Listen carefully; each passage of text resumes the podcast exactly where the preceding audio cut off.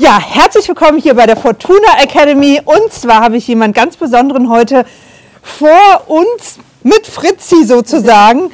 Caroline Jos Kilbert. Sie kenne ich auch schon seit ach, Jahrzehnten, kann man fast Ja. jetzt schon sagen. 20 Jahre fast. Ja, genau. Also eine ganz wunderbare Verbindung und vor allen Dingen auch äh, ja, ein Expertin zur kraniosakralen Osteopathie und äh, ja, eigentlich noch in verschiedenen anderen Bereichen, nämlich auch Hufen und Sätteln. Aber das gehört ja immer im Paket mit dazu. Und hier habe ich euch jetzt die Möglichkeit gegeben, ihr Wissen ja, mit euch zu teilen, nämlich beginnend mit dem Thema Hufen und dem Hufbein, weil es ja immer wieder die Herausforderung gibt, äh, ja, wie soll denn jetzt der Winkel vom Huf sein? Wie ist denn dann das Hufbein angewinkelt? Muss das individuell angepasst werden oder ist das Hufbein immer im gleichen Winkel? Und dazu erzählt uns jetzt Caroline mit ihrem Expertenwissen äh, Wissen mehr. ja, liebe Caroline, vielleicht kannst du dein Wissen mit uns jetzt ein bisschen teilen darüber und das Ganze mal auflösen. Die vielen Mythen vor allen Dingen. Danke.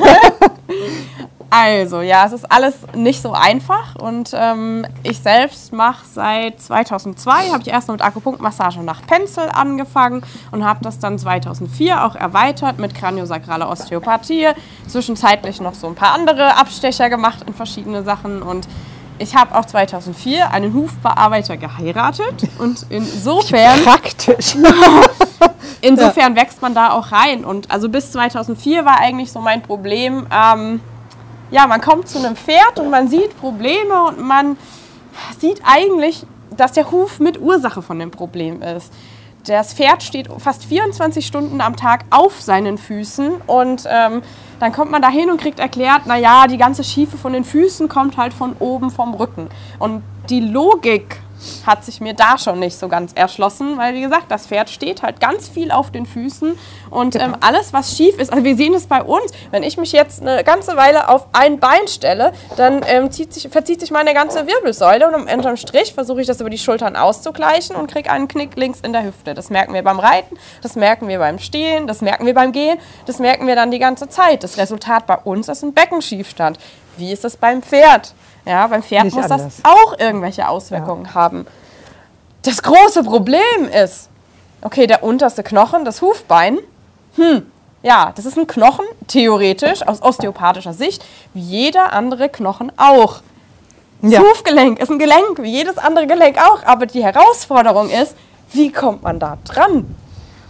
Und wie man da dran kommt und was der Idealfall ist und alles. Also wir reden hier wirklich ganz viel von Idealfällen. Ob man da wirklich bei den Pferden hinkommt, weiß ich nicht. Muss man ausprobieren, muss man mit dem Hufbearbeiter drüber reden, muss man einen Plan entwickeln, muss erstmal, aber überhaupt erstmal wissen, wo man hin möchte. Und dieses Ziel, wo man hin möchte, also das versuche ich heute euch ein bisschen näher zu bringen, dass ihr dann zusammen mit euren Hufbearbeitern vielleicht einen Lösungsansatz findet, vielleicht einen kompletten Lösungsweg entwickeln könnt. Ja, vielen, vielen Dank. Wir gehen jetzt auch gleich mit dem nächsten Video in die Tiefe rein. Du wirst uns nämlich dann schon mal anhand deinen Präparaten auch ganz visuell erklären können, ähm, was da Sinn macht oder nicht. Und natürlich anhand von Fritzi als kleines Beispiel, der schon das Ganz kaum, ungeduldig ja, genau, ist. ganz äh, kaum abwarten kann, bis es dann dran ist. Bis gleich.